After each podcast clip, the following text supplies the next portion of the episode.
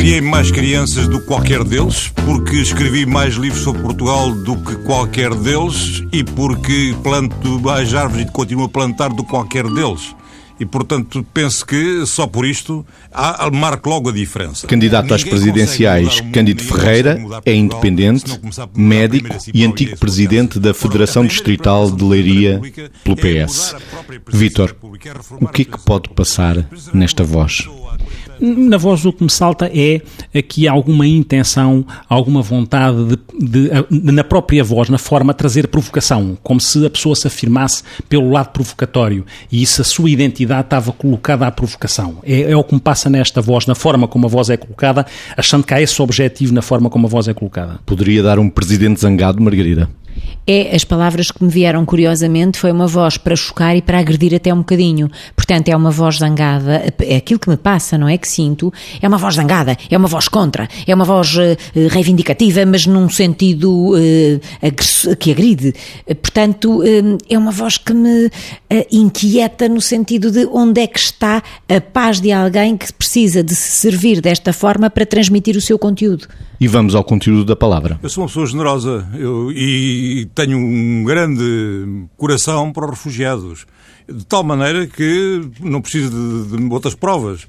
Tenho uma propriedade no Alentejo e até tenho lá dois refugiados que são dois burros de Miranda para preservar a espécie e, portanto, e, e, e, estão lá gratuitamente. Eh, aliás, não estão, estão a pagar para, para os lá ter e para preservar a espécie. E, portanto, se, se, se, estou a fazer isso em relação a uma espécie asinina, muito mais facilmente o meu coração está para a espécie humana, como é, como é evidente, para os nossos irmãos de, que vêm refugiados. Mas isso não impede que haja alguma contenção e algum cuidado. A generosidade do candidato Cândido Ferreira, Margarida. Pois, a, a generosidade, a generosidade a que apela, eu diria, eh, provavelmente através de uma eh, pseudo-genuinidade chocante. É aquilo que me passa. Ou seja, parece tudo muito genuíno a pessoa expor-se e expor-se demasiado leva claramente à tradução de uma ambição de protagonismo, só pode, porque quer dizer, eu, eu, eu, tenho, eu sou, eu sinto, eu faço claramente esta generosidade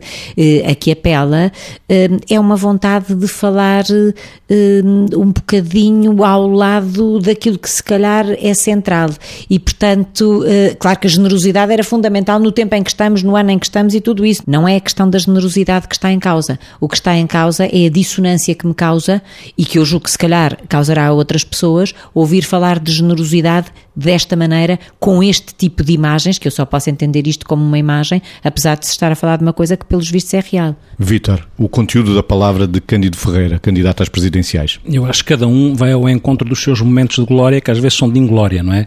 Esta associação entre os burros de Miranda e os refugiados é, no mínimo, de uma grande infelicidade, porque, é, obviamente, que conscientemente ou inconscientemente, muitas vezes nós colocamos coisas lá está, porque tem um determinado tipo de objetivo e esse objetivo aqui uh, é um objetivo que nos choca ao ouvido. Este conteúdo muito centrado, como a Margarida dizia, na primeira pessoa, uh, ao mesmo tempo falando do coração, fica aqui uma, uma incongruência. A Margarida falava de dissonância e de facto há aqui uma incongruência porque é como se eu não estou a ver como é que o peso do ego não atrofia o coração. Portanto, dá-me a ideia que o ego eh, acaba por atrofiar o nosso coração.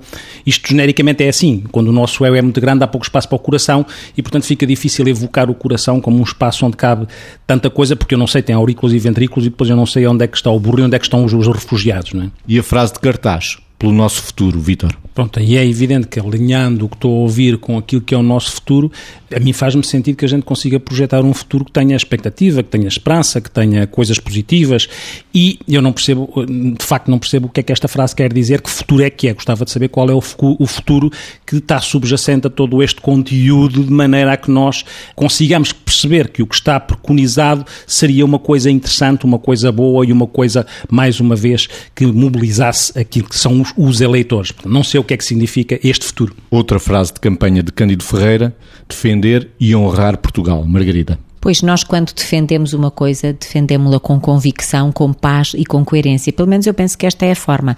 Não é uma defesa agressiva de, na guerra, não é? Não é uma defesa de guerra, é uma defesa de paz. E, e depois honrar Portugal. É de muita responsabilidade dizer isto, porque honrar um país é de facto aquilo que nós queremos como cidadãos.